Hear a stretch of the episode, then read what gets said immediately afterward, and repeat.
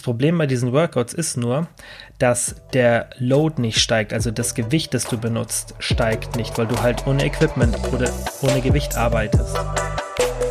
Kilians Game Podcast.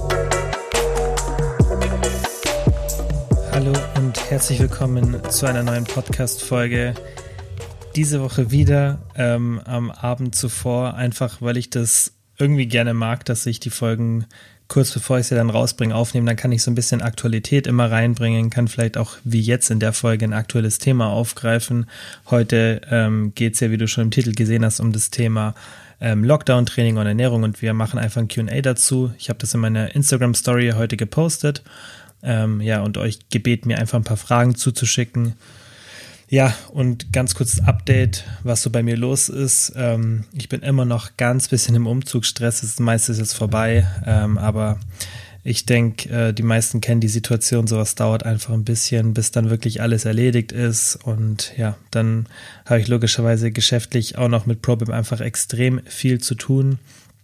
Und ähm, was ich mir jetzt gerade eben noch überlegt habe, dass ich zwei Themen kurz anspreche, weil ich die ähm, mega wichtig finde, beziehungsweise das eine wichtig finde und das andere, da brauche ich einfach eure Meinung oder auch ähm, eure Wünsche, was, was ihr da ähm, in Zukunft im Podcast haben wollt.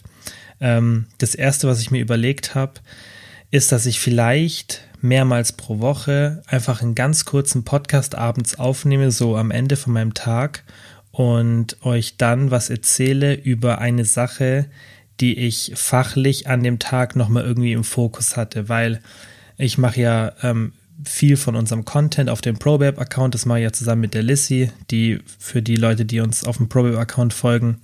Ähm, ihr habt Lissy sicherlich schon mal gesehen und ja, wir beide machen hauptsächlich den Content auf dem Account und ich plane da halt viel und ähm, bereit Grafiken vor, wir machen Stories und klar, wenn ich dann immer ein Thema aufgreife, dann oft muss ich ein bisschen nochmal recherchieren, damit ich wirklich alle Infos ganz akkurat mit euch teilen kann.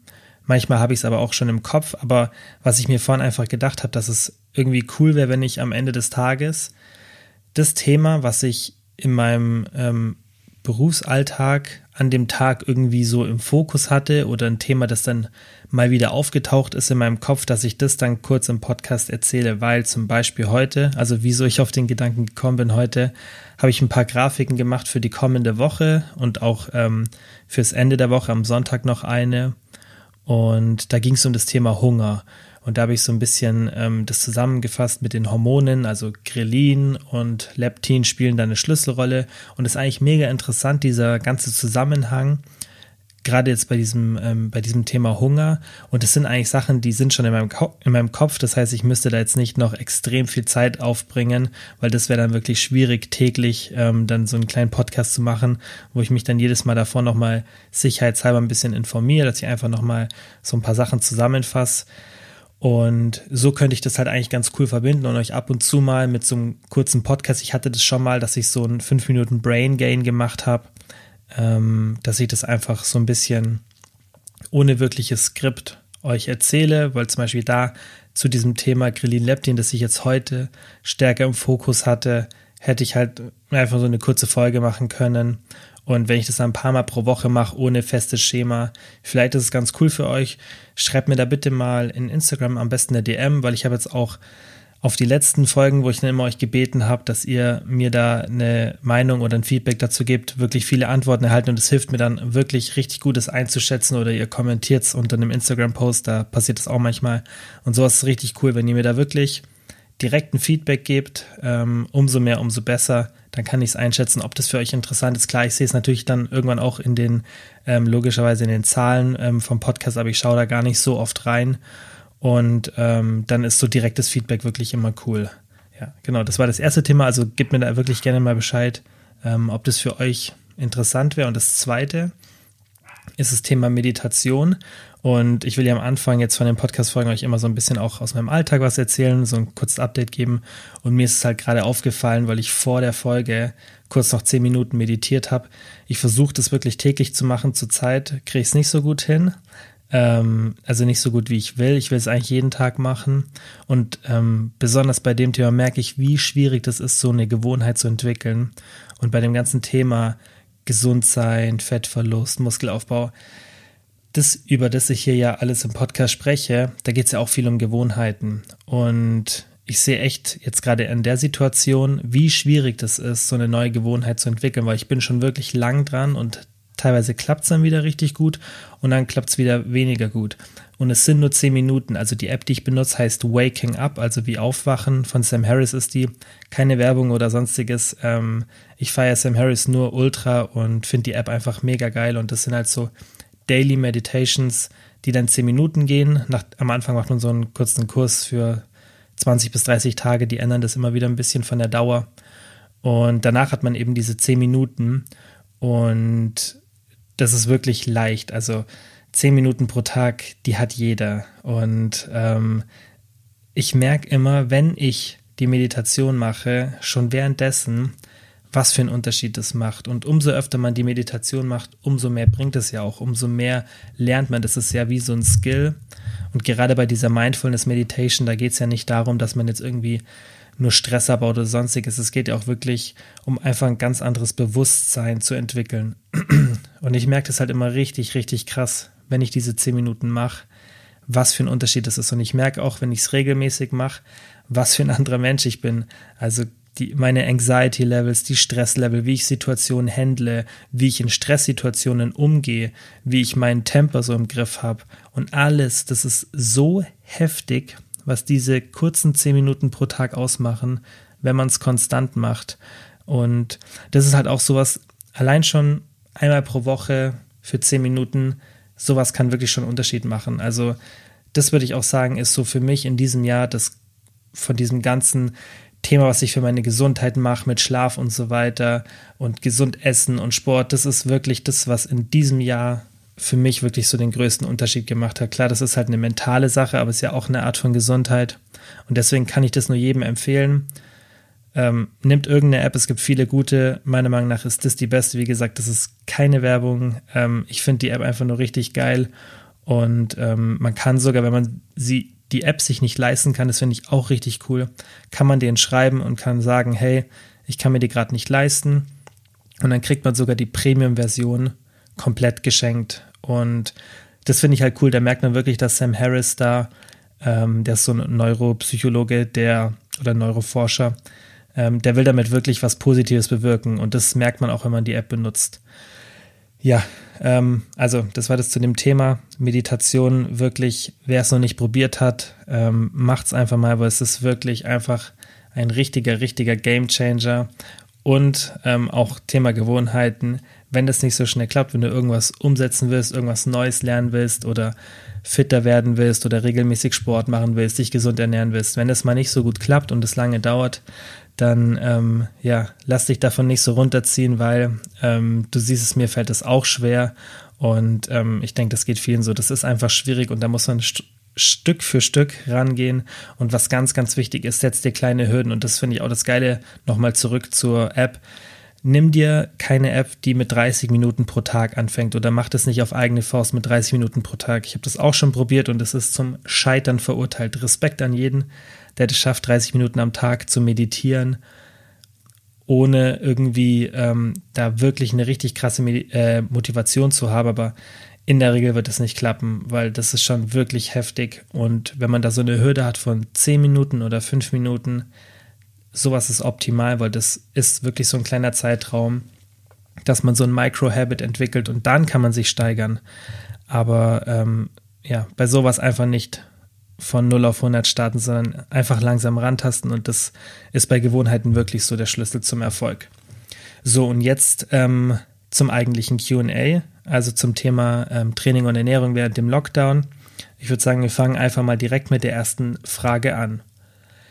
Und zwar kann man mit Calorie-Burning-Workouts zum Beispiel von ich sage jetzt nicht den Namen, ähm, weil ich das ungern mache, dass ich dann irgendwelche Personen, die irgendwo auf Social Media oder sonstiges sind, ähm, da dann beurteile, weil das kann man dann auch immer ein bisschen falsch auffassen. Ähm, Muskeln aufbauen, Schrägstrich erhalten. Also ihr kennt ja diese typischen Calorie Burning Workouts irgendwie auf YouTube oder Instagram und es ist halt die Frage, kann man damit Muskeln aufbauen oder erhalten? Und ja, definitiv man muss ja von Anfang an immer äh, überlegen, okay, was brauche ich überhaupt für einen Reiz, um meine Muskelmasse zu erhalten oder aufzubauen. Wenn du jetzt ein relativer Anfänger bist, dann wirst du mit solchen Workouts natürlich auch Muskeln aufbauen können, weil der Reiz ist ja größer als der Reiz, den du davor hattest, nämlich so gut wie gar keine. Oder vielleicht hattest du nur einen Ausdauerreiz. Vielleicht hast du irgendeine Ausdauersportart gemacht, aber so wirklich was, wo du intensiv die Muskeln benutzt, hast du noch nicht gemacht. Und wenn du jetzt so Calorie Burning Workouts machst, wo du dennoch, ähm, ja, vielleicht mal ein paar Planks machst oder irgendwie die Beine stärker benutzt, vielleicht mal auch eine Art Druckübung für die Brustmuskulatur oder Schultermuskulatur. Natürlich wirst du da Muskeln aufbauen, weil der Reiz ja viel, viel größer ist. Das Problem bei diesen Workouts ist nur, dass der Load nicht steigt, also das Gewicht, das du benutzt, steigt nicht, weil du halt ohne Equipment oder ohne Gewicht arbeitest. Und natürlich kannst du auch über dein Körpergewicht das Gewicht sozusagen erhöhen. Also wenn du zum Beispiel Liegestützen als Übung nimmst oder Air Squats, dann machst du die Übung, ohne dass du zusätzliches Gewicht hast. Aber du drückst ja dein eigenes Körpergewicht. Und wenn du jetzt die Wiederholungen steigerst, natürlich hast du dann über eine Zeit einen höheren Load, aber irgendwann kommst du an einen Punkt, wo du, keine Ahnung, du kannst ja nicht dann 30 Liegestützen machen. Klar, kannst du theoretisch, aber irgendwann ist ein Punkt erreicht, wo es vielleicht nicht mehr so krass nach oben geht und wo dann auch der Muskel nicht mehr so davon profitiert, weil es dann einfach schon in so eine Ausdauerrichtung geht. Und deswegen sind die meisten Übungen da limitiert. Also Liegestütze ist jetzt eigentlich sogar ein schlechtes Beispiel, das ich gewählt habe, weil das ist eine Übung, wo ich sagen würde, da kann man aufgrund schon des hohen Loads auch mit dem Steigern der Wiederholungen was ganz Gutes erreichen. Viele andere Übungen, wenn du jetzt zum Beispiel so eine liegende Hip Abduction machst, also jetzt die meisten Übungen für den Po, da wird irgendwann der Load, den du ohne Gewichte hast, nicht mehr ausreichen. Weil selbst wenn du irgendwie einen einbeinigen Hip Thrust oder eine Glute Bridge machst, da wird irgendwann, wirst du an so eine hohe Wiederholungszahl kommen, dass die Intensität nicht mehr hoch genug sein wird. Weil selbst mit, mit Liegestützen, wenn du da in die hohen Wiederholungen gehst, das wird immer relativ anstrengend sein. Aber irgendwann hast du so ein hohes ähm, so eine hohe Trainingsfähigkeit erreicht, dass ein Hip Thrust, ein Einbeiniger ohne Zusatzgewicht für dich viel zu leicht sein wird. Und dann hast du eben nicht mehr diesen Intensitätslevel, den du benötigst, um weiter Muskeln aufzubauen. Und da braucht man eben zusätzliche Gewichte. Plus, man muss auch überlegen, diese ganzen positiven Effekte, die das Krafttraining hat für deine Knochenmasse. Gerade bei Frauen ist es wichtig, Thema Osteoporose, Vorbeugung das erreichst du in der Regel nur, wenn du wirklich zusätzliche Gewichte benutzt. Gibt es ein paar Studien dazu. Klar ist der Effekt sicherlich auch super, wenn du ähm, Körpergewichtsübungen machst oder einfach Allgemeinsport. Aber um diesen richtigen, optimalen Effekt auszunutzen, brauchst du halt wirklich kraftsteigerndes Training. Und ja, jetzt nochmal zur Frage, ob man damit Muskeln aufbauen oder halten kann. Klar, Du kannst Muskeln aufbauen und erhalten, aber du wirst irgendwann an eine Grenze stoßen. Du wirst gerade beim Muskelaufbau irgendwann an eine Grenze stoßen und wirst Equipment benötigen. Wann die Grenze kommt, ist unterschiedlich, aber ich denke jetzt gerade für die Zeit des Lockdowns ähm, würde ich auf jeden Fall auf sowas zurückgreifen. Da muss jetzt nicht unbedingt ähm, dir sofort Equipment holen. Das kannst du vielleicht irgendwann dann mal machen. Nach ein paar Wochen Geht aber auch theoretisch ohne. Wenn du auch Muskeln aufbauen willst, dann ähm, solltest du dir schon überlegen, vielleicht ein paar Bänder mal zu holen. Einfach mal ein bisschen auch austesten, ob dir das Spaß macht. Und ähm, dann kannst du auf jeden Fall mit sowas auch Muskeln aufbauen. Ich denke, mit so wirklich so Calorie Burning Workouts wirst du nicht signifikant an Muskelmasse aufbauen können ab einem bestimmten Bereich. Und jetzt auch wenn du sehr fortgeschritten bist, also ich jetzt zum Beispiel nach zehn Jahren Training, wenn ich jetzt wirklich nur so Hit-Workouts mache und normalerweise irgendwie mit Kurzhanteln 45 Kilo pro Seite Bankdrücken mache und dann mache ich nur so Hit-Workouts, dann ist, denke ich, logisch, dass ich nach ein paar Wochen vermutlich schon Muskelmasse abbauen werde. Ähm, ich habe ja auch schon in der Folge 86 ähm, zum Thema Training und Ernährung auch ein bisschen was über den Muskelverlust erzählt. Also hör vielleicht einfach die Folge nochmal an, falls du es noch nicht gemacht hast. Und da habe ich auch erzählt, dass es ein bisschen dauert von der Zeit her. Also würde ich mir da nicht so einen Kopf machen und natürlich kannst du auch solche Workouts machen. Ich würde halt auch immer schauen, wenn du sowas machst, dann mach vielleicht noch zusätzlich irgendwie Workouts, die wirklich ein bisschen mehr auf ähm, Intensität und dafür weniger Wiederholungen ausgelegt sind, weil ein Zusatzgewicht mit einer bisschen niedrigeren Wiederholungsanzahl macht schon Sinn, weil diese Burn-Workouts sind ja meistens so 30, 45 Sekunden Belastung, ähm, die wirklich dann relativ leicht ist. Und es geht schon eher ins Kalorienverbrennen, als ähm, dass es wirklich einen Effekt für einen Muskelerhalt oder Muskelaufbau hat. So, dann die nächste Frage. Wie viel Protein für Erhalt der Muskelmasse, wenn Training nicht möglich? Das ist eine sehr, sehr gute Frage. Ähm, besonders halt eben, wie viel Protein, wenn Training nicht möglich, so wie jetzt halt. Und da ist es halt so, dass man höher gehen sollte, ähm, wenn das Training nicht da ist. Weil das Training hat halt auch noch einen schützenden Effekt für die Muskelmasse. Und wenn dann dieser Faktor auch wegfällt, dann sollte man mit dem Protein wirklich sehr hoch gehen, besonders wenn einem das sehr wichtig ist, dass man die Muskelmasse erhält. Und da kann man wirklich schon richtig, richtig hochgehen. Ich versuche gerade so drei Gramm pro Kilogramm Körpergewicht ist schon ordentlich. Und ähm, das schaffe ich auch in der Regel nicht, weil ich halt wirklich wenig ähm, Fleisch konsumiere. Also jetzt auch nicht wirklich täglich. Also ich habe nicht täglich Fleisch auf meinem Speiseplan. Und ähm, dann wird es wirklich schon schwierig, das Ganze über Shakes und sonstiges abzudecken. Aber ich versuche auf jeden Fall in die Richtung von zweieinhalb Gramm pro Kilogramm Körpergewicht zu kommen. Und ähm, ja, das mache ich halt auch, weil ich gerade jetzt nicht so viel trainiere wie sonst, natürlich auch nicht so intensiv trainiere wie sonst. Und das würde ich dir auch empfehlen, gerade wenn du gar nicht trainierst, dann ähm, hat das Protein natürlich noch eine höhere Bedeutung, weil, wie gesagt, das Training dir einfach einen muskelschützenden Effekt gibt.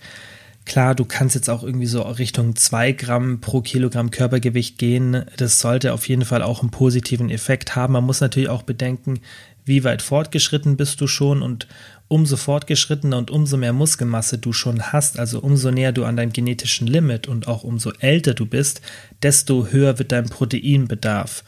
Und ähm, deswegen würde ich dir halt empfehlen, wenn das Training wirklich ganz anders ist als dein bisheriges, vielleicht trainierst du auch sonst intensiv im Fitnessstudio oder irgendwo in einem Sportverein, dann würde ich echt sagen, geh lieber mit dem Protein lieber ein bisschen zu hoch als zu niedrig, weil gerade jetzt, wenn dann das Training wirklich von der Intensität geringer ist, dann sollte man da auf Nummer sicher gehen, wenn du jetzt normalerweise im Fitnessstudio trainieren kannst oder was für eine Sportart du auch immer machst, dann kannst du natürlich beim Protein sagen, hey, ich gehe jetzt nicht so extrem hoch und schaue einfach, ob meine Leistung trotzdem nach oben geht, werde ich stärker und dann weiß ich ja, hey, ich führe scheinbar ausreichend Protein zu mir, weil ich baue ja Muskeln auf.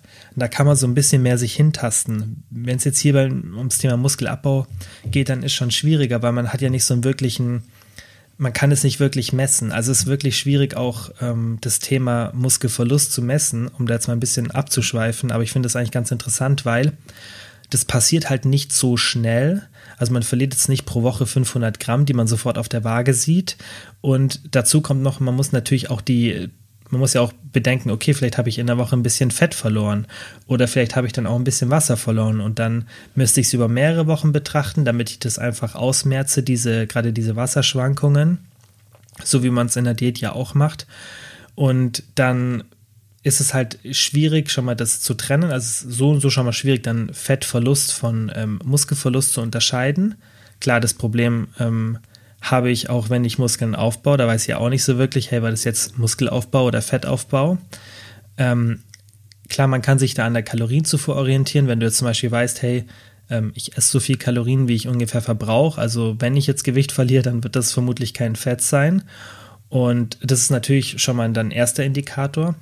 Aber nichtsdestotrotz ist es wirklich schwierig, finde ich, Muskelverlust so direkt zu messen innerhalb von einem kurzen Zeitraum. Was immer gut ist, sind Umfänge zu nehmen von relevanten Stellen, also gerade der Brustumfang und der Taillenumfang und der Armumfang, die finde ich interessant und das habe ich auch im Online-Coaching gesehen, dass es so die aussagekräftigsten ähm, Messungen sind, weil beim, ähm, beim Taillenumfang, da kannst du sehr gut deinen Fettgehalt messen. Da siehst du, wenn sich dein Körperfettanteil verändert, Mann wie bei, also beim Mann wie bei einer Frau, bei einer Frau würde ich vielleicht sogar noch die Beine messen, weil man da eher was sieht als an der Taille. Generell ist es so, dass Frauen eher zuerst am Unterkörperfett verlieren. Umso niedriger der Körperfettanteil geht, geht dann auch um die Bauchregion das Fett weg. Bei Männern genau andersrum, da geht es zuerst am Bauch weg, dann an den Beinen.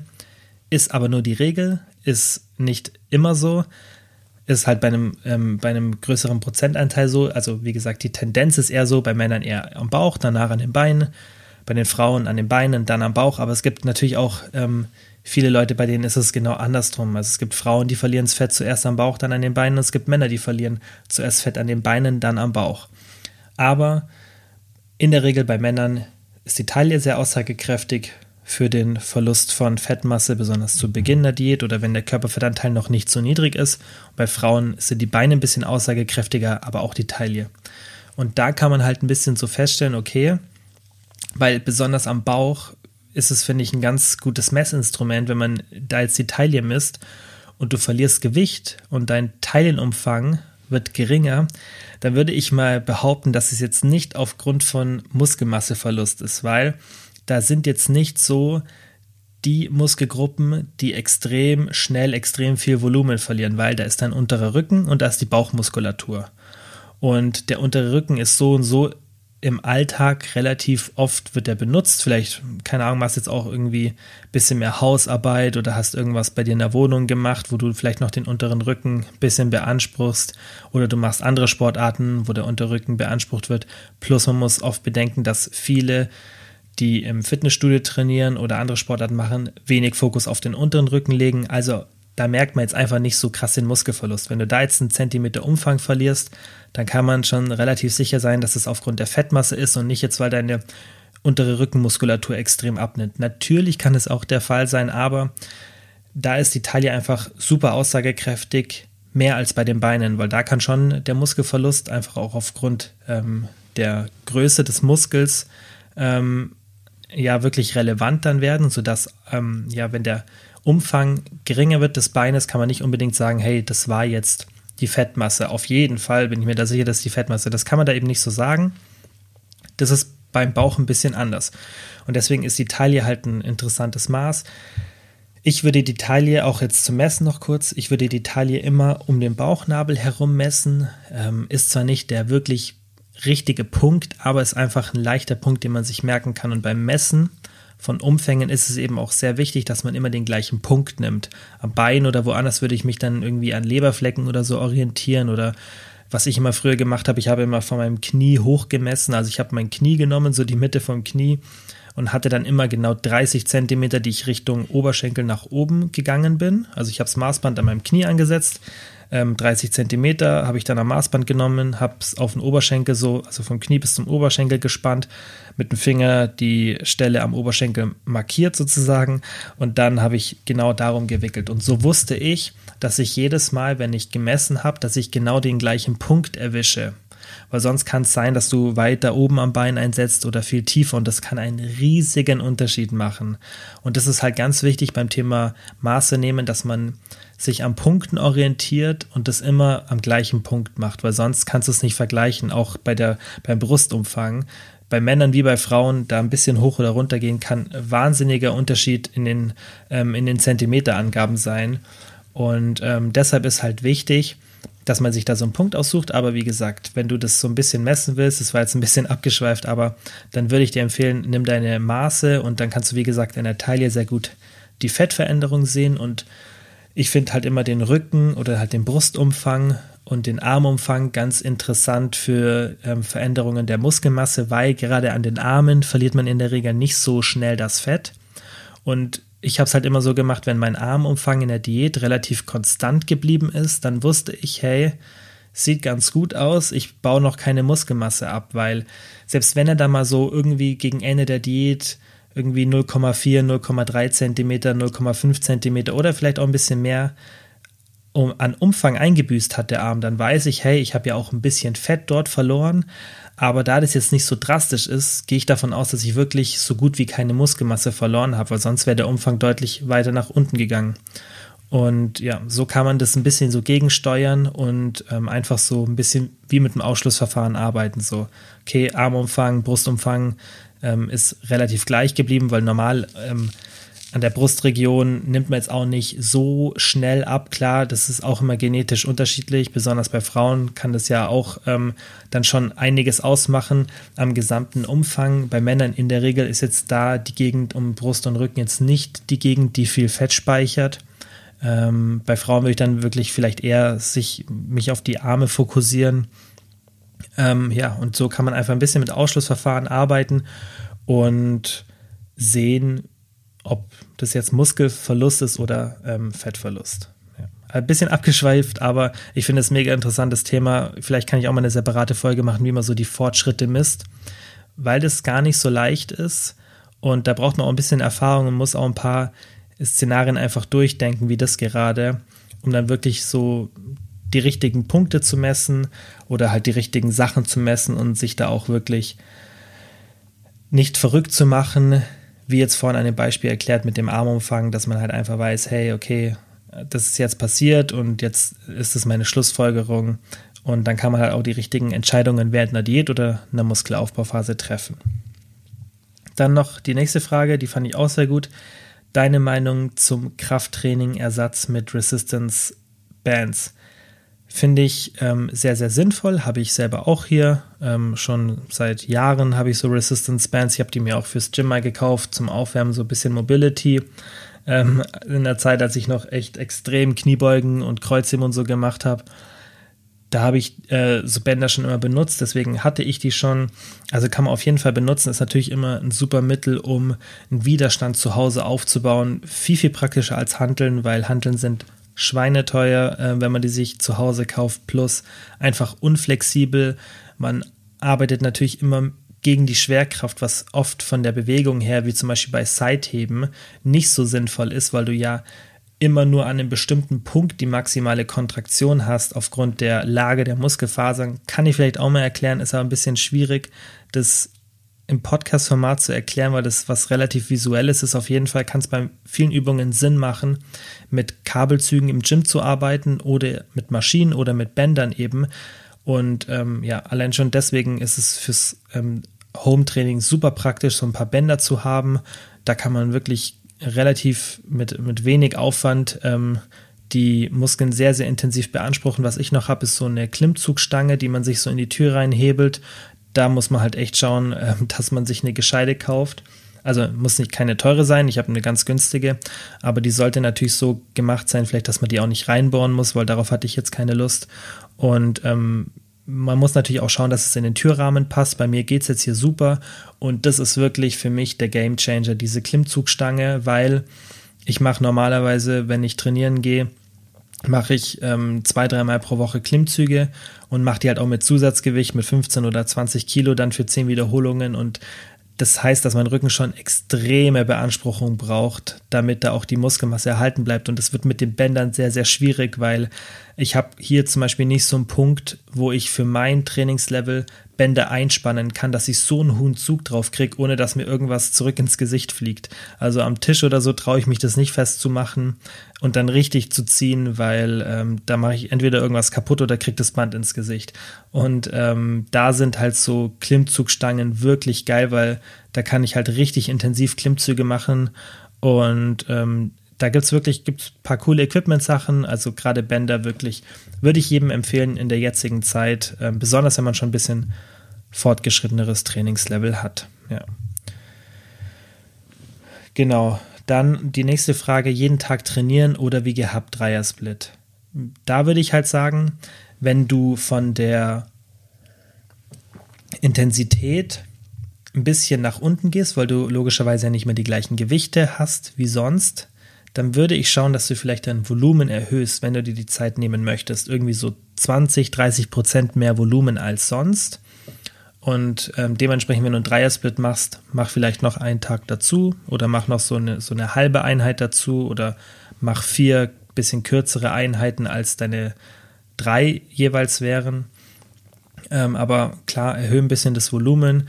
Du kannst aber auch einfach einen Dreier-Split machen, besonders wenn du es vielleicht hinbekommst, relativ intensiv zu trainieren ich würde halt einfach schauen, dass ich nicht so eine krasse Abweichung zu meinem normalen Trainingszyklus habe. Besonders wenn es mir extrem wichtig ist, dass ich wirklich meine Form so gut es geht erhalte. Und das ist auf jeden Fall möglich. Besonders wenn man halt ein paar Sachen beachtet, die ich auch in der Folge 86 besprochen habe, mit der Kalorienbilanz etc., Protein, dann kann man auf jeden Fall für diese Zeit des Lockdowns, wir wissen nicht, wie lang es dauert, aber auf jeden Fall für einige Wochen die Muskelmasse sehr, sehr gut erhalten, auch mit einem geringeren Trainingsvolumen und Intensität. Wie gesagt, vorausgesetzt, man hält sich halt an ein paar Sachen, jetzt vielleicht nicht unbedingt Diät machen, außer man möchte es. Ähm, man muss halt auch immer abwägen, ist mir wichtiger jetzt, dass ich Fett verliere oder dass ich wirklich 100% meine Muskeln erhalte und ähm, deswegen kannst du auch theoretisch, äh, wie gehabt, dein Dreiersplit ähm, weitermachen. Ähm, ja, dann kam noch die Frage, zählt Yoga auch als Sport? Ja, auf jeden Fall. Also ich habe einmal mit meiner Mama eine Yoga-Einheit mitgemacht und ähm, das war, das war auf jeden Fall Sport für mich. Ich habe geschwitzt und ähm, ich war danach richtig kaputt. Natürlich ähm, ist es halt wieder eine komplett andere Belastung, ähm, aber das ist auf jeden Fall Sport und ähm, ist ja auch, also ich finde es ist eine richtig, richtig gute Sportart, weil es ja auch so ein bisschen ähm, Teile von Meditation drin hat. Deswegen, klar, zählt es als Sport. Das ist natürlich halt was anderes als dein Krafttraining. Das, dem musst du dir halt bewusst sein. Es, halt, es kommt immer alles wieder zum gleichen Punkt zurück. Wenn deine Intensität stark nach unten geht und die würde sie, wenn du zum Beispiel normal ins Fitnessstudio gehst und da richtig Gas gibst und dann eine Yoga-Einheit machst, natürlich ist es eine andere Intensität und eine andere Belastung deiner, deiner Muskeln und du arbeitest mit einem ganz anderen Gewicht. Du arbeitest dafür mit deinem Körpergewicht. Beim Krafttraining arbeitest du halt nochmal mit Zusatzgewicht. Klar, kann dein Körpergewicht, wie vorhin erwähnt, auch schon sehr intensiv werden, gerade zum Beispiel bei Klimmzügen. Ähm, da brauchen ja die wenigsten nochmal Zusatzgewicht, weil du dein ganzes Gewicht nach unten hängen hast. Ähm, aber trotzdem zählt Yoga als Sport, aber würde ich jetzt nicht so als Ersatz fürs Fitnesstraining nehmen, besonders wenn dir halt wichtig ist, dass du deine Muskelmasse erhältst. Ja. Ähm, dann schaue ich mal, ob da noch Fragen waren, weil es kamen auch ein paar Fragen, die jetzt nichts mit dem Thema zu tun haben. Ähm, das kann ich jetzt aber, denke ich, hier trotzdem noch beantworten, weil es auch ein bisschen passt. Wie, wie merkt man, es war ein effektives Training? Was sind Indikatoren? Das war die Frage. Ähm, also oft wird ja dann irgendwie Schwitzen oder sonstiges ähm, einfach so intuitiv oder Muskelkater ähm, als effektives Training so als Indikator benutzt, aber das ist es meistens gar nicht. Also klar, das Schwitzen kann schon ein bisschen was darüber aussagen, wie der Puls hochgeht und so, aber es gibt auch Tage, ähm, das kennst du vielleicht, also ich habe das oft, dass ich trainiere mit der gleichen Intensität, aber irgendwie vielleicht gestresst bin, andere Wasserhaushaltslevel habe und dann einfach nicht schwitze und am nächsten Tag gehe ich ins Gym und ähm, schwitze richtig, richtig krass, obwohl ich genau das gleiche Workout mache, weil ich vielleicht einfach einen Stressabfall habe, meine Cortisol-Level sich normalisieren und ähm, deswegen ist Schwitze jetzt nicht immer so der beste Indikator, ist natürlich auch Außentemperatur, was du anhast und so weiter wichtig. Ähm, Tageszeitpunkt, wann du trainierst, ähm, wann hast du das letzte Mal gegessen. Es gibt ja ganz viele Indikatoren, die das beeinflussen. Auch Muskelkater habe ich ja auch schon ein paar Mal erzählt, ist jetzt nicht so der wichtigste Faktor ähm, und ist eher ein negativer Faktor, weil es eigentlich eher zeigt, dass du eine zu hohe Intensität hast und dein Körper sich noch nicht so davon erholen kann. Deshalb ähm, würde ich eher andere Sachen als Indikator nehmen. Zum Beispiel, ähm, was ganz gut ist, dass man einfach ähm, darauf achtet, dass man immer die gleiche Intensität hat, also immer die gleichen, mit Intensität meine ich halt auch einfach die gleichen Gewichte, ähnlich nah ans Muskelversagen gehen wie sonst, ähnliches Trainingsvolumen. Und du sollst halt einfach merken, dass du was machst. Du solltest dich schon fordern und solltest nicht so bei 50 oder 60 Prozent von dem, was du gerade leisten könntest, abbrechen. Du musst nicht auf 100 Prozent gehen, aber so 80 Prozent oder 90 Prozent wäre schon eine gute Intensität. Und oft ist die Intensität, mit der wir trainieren können, viel, viel höher, als wir denken. Ähm, und das wären eher so Indikatoren für mich ähm, mit denen ich die Intensität messen würde, aber jetzt nicht unbedingt ähm, schwitzen oder ähm, Muskelkater danach oder dass ich irgendwo die, die, die Muskulatur extrem spüre. Natürlich ist es immer sinnvoll, aber das sind jetzt nicht so die, die wichtigsten Indikatoren und es kann auch ohne das ein super intensives Training sein. Ja, so. Ähm, ja, und das waren jetzt eigentlich alle Fragen, die ich auch in der vorletzten Folge noch nicht beantwortet habe. Ja, Bleib gesund, pass auf dich auf. Ich hoffe, es hat dir gefallen und auch geholfen und würde mich freuen, wenn du beim nächsten Mal wieder reinhörst. Vielen, vielen Dank wie immer fürs Zuhören und bis zum nächsten Mal. Nochmal vielen Dank wie immer fürs Zuhören. Ich würde mich mega freuen, wenn ihr den Podcast abonniert, falls ihr es noch nicht gemacht habt. Und ich würde mich genauso freuen, wenn ihr den Podcast mit Freunden oder Familienmitgliedern teilt. Denn nur so kann der Podcast wachsen. Und ihr wisst ja, ich mache das hier kostenlos, aber ich mache es extrem gerne und ich werde es auch weiterhin natürlich kostenlos machen. Aber ihr helft mir wirklich sehr, sehr, wenn ihr den Podcast einfach mit Freunden oder Familienmitgliedern teilt oder wenn ihr den in der Story auf Instagram teilt. Einfach, dass Leute von dem Podcast erfahren und dann auch davon profitieren. Vielen, vielen Dank dafür.